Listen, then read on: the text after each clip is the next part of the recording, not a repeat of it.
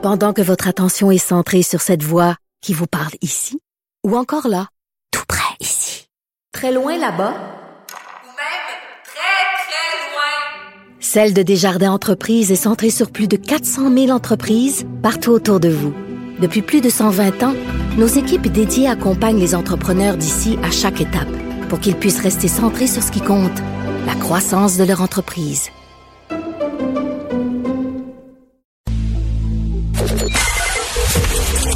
Joignez-vous à la discussion. Appelez ou textez le 187 Cube Radio 1877 827 2346. Alors, vous le savez, on est dedans jusqu'aux dents dans la deuxième vague. Et là, il y a des chercheurs qui disent, ben là, on devrait peut-être reconfiner les enfants, c'est-à-dire que les sortir de l'école, les ramener à la maison, soit en plein, soit à mi-temps, et qu'ils fassent de l'enseignement à distance. Euh, le gouvernement dit non, non, non, absolument pas. On veut rien savoir de ça. On vous l'assure, les enfants vont rester à l'école. C'est ce qu'on nous dit présentement. Mais qui sait si la situation s'aggrave, peut-être que les enfants devront retourner chez eux. Et là, les gens dans les syndicats disent, ben, on n'est pas prêt.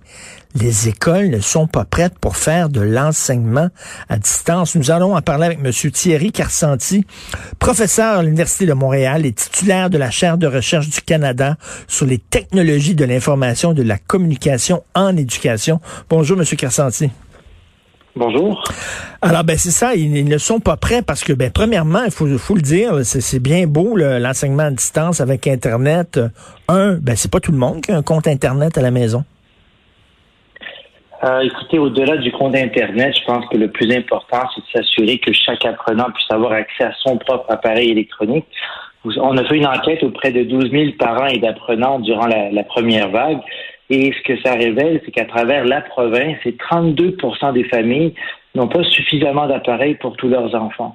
Maintenant, quand on regarde les familles les plus démunies, comme on retrouve plus sur l'île de Montréal, cette proportion va dépasser les 50 Ben oui. Dans ce contexte-là, s'ils n'ont pas leur propre appareil, on peut pas leur demander de suivre un cours à distance ou quoi que ce soit. Ça devient extrêmement compliqué pour les parents. Parce que ce sont les écoles, évidemment, des gens, c'est pas, pas tout le monde qui peut euh, se permettre de, de, de, se payer un iPad, un ordinateur à la maison. Donc, euh, l'école devrait fournir ces équipements, ces équipements-là aux enfants et ils n'ont pas, ils ont pas, ils ont pas suffisamment d'ordinateurs, c'est ça? Euh, actuellement, ben, ce qu'on peut voir, c'est qu'il y a eu quand même eu trois initiatives du gouvernement. Il faut quand même rendre hommage à ça. Le 27 avril dernier, le gouvernement a fait l'achat de 15 000 tablettes connectées à Internet pour les élèves les plus démunis. En juin dernier, le premier ministre Legault a annoncé 150 millions pour les centres de services scolaires, les, les anciennes commissions scolaires, et le ministère de l'Éducation a créé une réserve de 30 000 appareils. Cela dit, il y a beaucoup de centres de services scolaires qui ont fait le nécessaire, qui ont sondé les familles, qui se sont assurés euh, que tous les élèves possédaient leur propre appareil. Et quand je parle de ça, je veux dire, on va voir jusqu'au lac Témiscamingue où chaque enfant de la maternelle à la cinquième secondaire a son propre appareil. Par contre, il y a d'autres centres de services scolaires qui n'ont peut-être pas eu le temps encore ou qui n'ont peut-être pas pris le temps de sonder leurs élèves parce que c'est quand même important. Si tu n'as pas ton appareil, tu as beau former tes enseignants sur le plan pédagogique, ça va être extrêmement difficile de faire des cours sur Zoom ou sur Teams. Ben oui, tout à fait.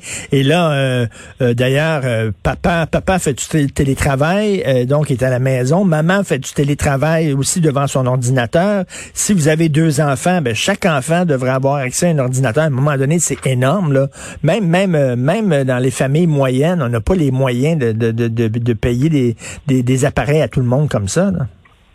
C'est ce que l'enquête qu'on a réalisée a révélé. 32% des familles à travers la province, mais encore une fois, cette proportion est beaucoup plus élevée quand il y a des, euh, des milieux plus défavorisés, et c'est normal, on peut le comprendre. Maintenant, les appareils, c'est pas tout. Si vous savez, euh, c'est pas parce qu'on donne une tablette à un enfant qui, même s'il y a Internet dessus, qui va, que ça va être facile pour lui d'apprendre sur euh, à, distance. Alors, il faut former les profs et, là-dessus, bon, euh, je, je, veux dire, les, les, syndicats auraient mis plus de temps à retarder la rentrée scolaire je me dis, il y a quand même eu un sept semaines où il y a beaucoup d'enseignants qui ont fait des efforts individuels pour se former et je pense qu'il ne faut pas nier ça non plus. Il y a eu aussi tout l'été où est-ce que la deuxième vague, on en parle depuis avril, alors c'est pas ben une surprise. Mais au-delà de former les profs, ce qu'on oublie beaucoup, c'est former les jeunes aussi.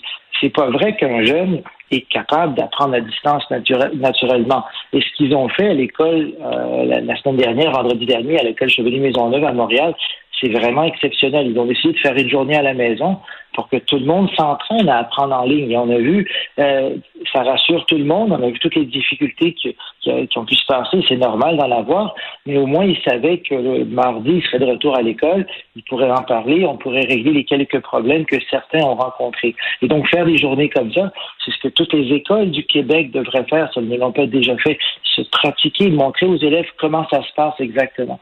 Ben oui, tout à fait. Et euh, vous, vous êtes un spécialiste de l'utilisation justement des technologies dans le domaine de l'éducation.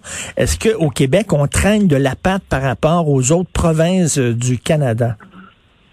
Il y a plus de différences entre deux écoles au Québec qu'il y en a entre les provinces. C'est très complexe, hein, l'usage du numérique en éducation.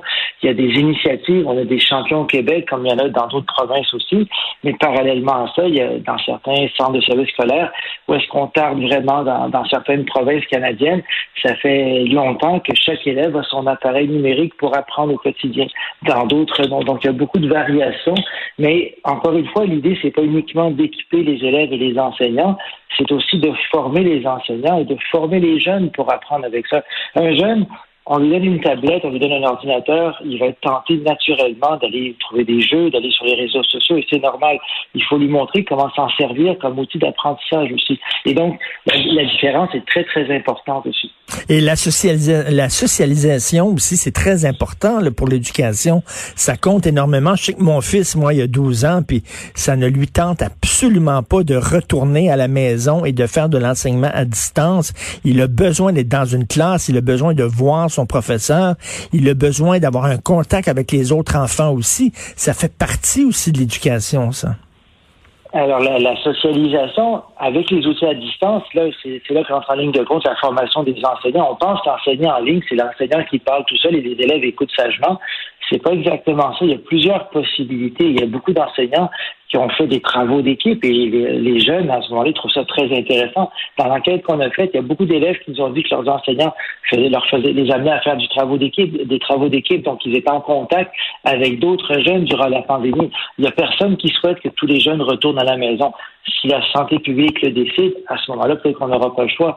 Mais là, le message à passer aux enseignants, c'est qu'on n'est pas obligé de parler tout seul en face d'une caméra. D'abord, c'est difficile pour eux, ce sera difficile pour les jeunes, des faisons des travaux d'équipe, amener les jeunes à faire des choses ensemble. Justement, ça va être plus intéressant pour les jeunes et ça va donner une autre dimension à l'enseignement à distance. Et c'est ça, il y a beaucoup de gens qui ne comprennent pas ça. C'est l'enseignement à distance. C'est pas seulement là, que le, professeur qui parle, euh, qui donne son cours euh, comme il le faisait dans une classe, mais il fait ça devant la caméra et les jeunes euh, regardent le professeur chez eux. C'est pas ça. Il faut enseigner de façon différente. Ben, il faut enseigner de façon différente, il faut engager les jeunes. Votre, votre enfant de 12 ans, là, je suis certain que même si les cours sont raccourcis, c'est ce qu'on a vu au centre de service scolaire de, euh, de Montréal, où est-ce que les cours vont pas lui être de 75 minutes, mais de 45, c'est mieux pour les jeunes. Mais encore une fois, s'ils ont cinq cours de 45 minutes en ligne, est-ce qu'ils doivent écouter comme ça, là, ça va être extrêmement difficile pour eux d'être engagés, d'être motivés pour l'école.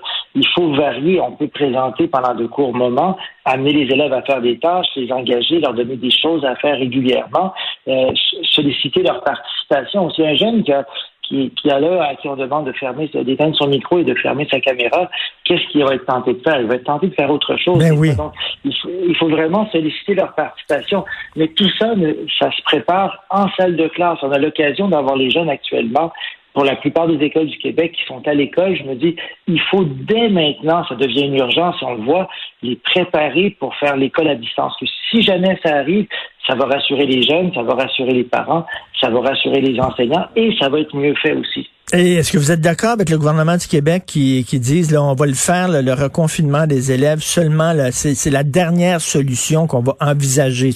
Si on n'a pas le choix, on va faire ça, mais on tient à tout prix à ce que les élèves demeurent à l'école. Est-ce que vous êtes d'accord avec ça?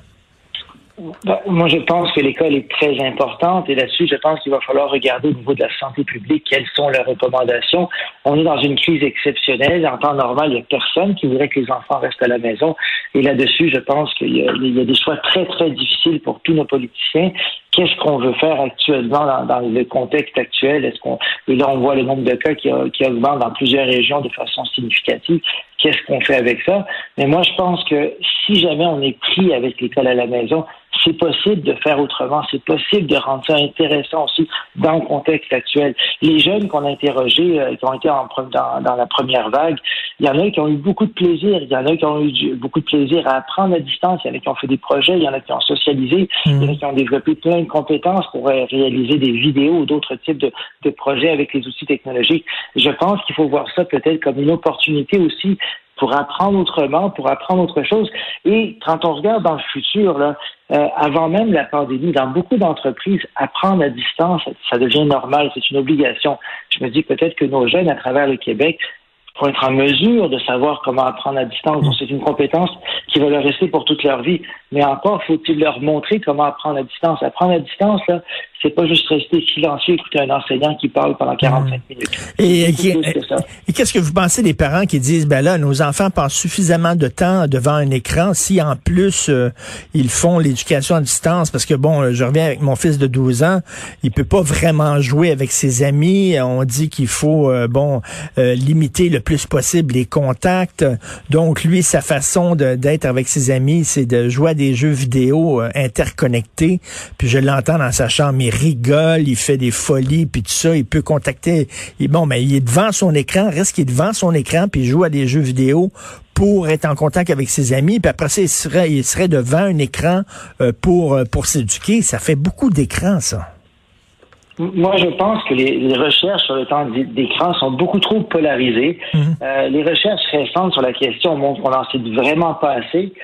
montrent aussi que ce qui est vraiment différent, c'est qu'est-ce qu'on fait avec l'écran un jeune qui est en train de rire et de s'amuser mmh. avec ses amis, mais que ça l'empêche pas de dormir, que ça l'empêche pas de manger et de se laver, à ce moment-là, peut-être que c'est quelque chose d'intéressant pendant le mmh. confinement. Un jeune qui est en train d'apprendre les mathématiques ou le français, même avec son écran, c'est positif aussi. Moi, je pense que c'est aux parents de trouver un juste équilibre entre des moments de loisir avec l'écran. C'est certain que en cas de confinement, l'écran va prendre plus de place dans ben la oui. maison. Mais c'est quand, même possible de trouver des règles, de certaines balises, de s'assurer que l'enfant ait les, heures de sommeil normales et tout, qu'il reste pas jusqu'à très tard la nuit avec son écran.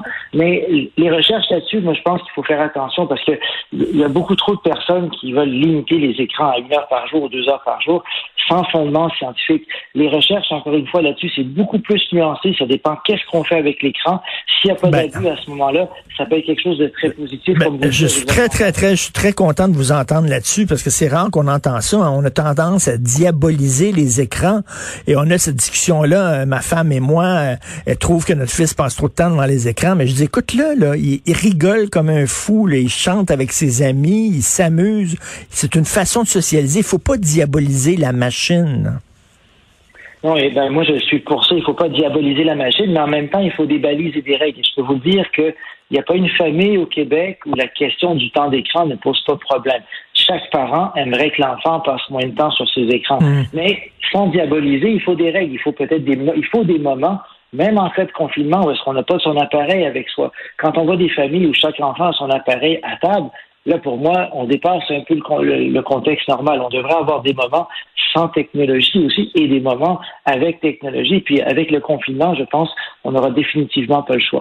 Et l'enseignement à distance, en terminant, ça, risque d'être un peu, ça, fait, ça va faire partie de notre vie quotidienne pour pour beaucoup d'années encore, parce que les, spécialistes le disent. Même si on se sort de cette pandémie-là, euh, M. Carcenti risque d'en avoir d'autres pandémies dans l'avenir aussi. Donc, il faut il faut se préparer là, à, pouvoir enseigner, pouvoir recevoir cet enseignement-là à distance? L'enseignement à distance, ça existe depuis 1875. Ça existe depuis longtemps. Avant la pandémie, là, il y avait plus de 200 millions de, personnes qui suivaient des cours à distance en ligne, surtout au poste secondaire. Ce qui est différent maintenant, c'est quand on a des jeunes du secondaire et surtout du primaire qui vont être à distance. Mais je pense encore une fois qu'il faut saisir l'opportunité. On n'a pas le choix. Il n'y a personne qui a choisi la pandémie. Elle nous est tombée dessus. Mais il faut voir ça comme une occasion de développer des compétences chez tous nos jeunes et chez nos enseignants aussi. Ben, merci beaucoup, Monsieur Thierry Carcenti, professeur à l'Université de Montréal. Merci, bonne journée. Bonne journée.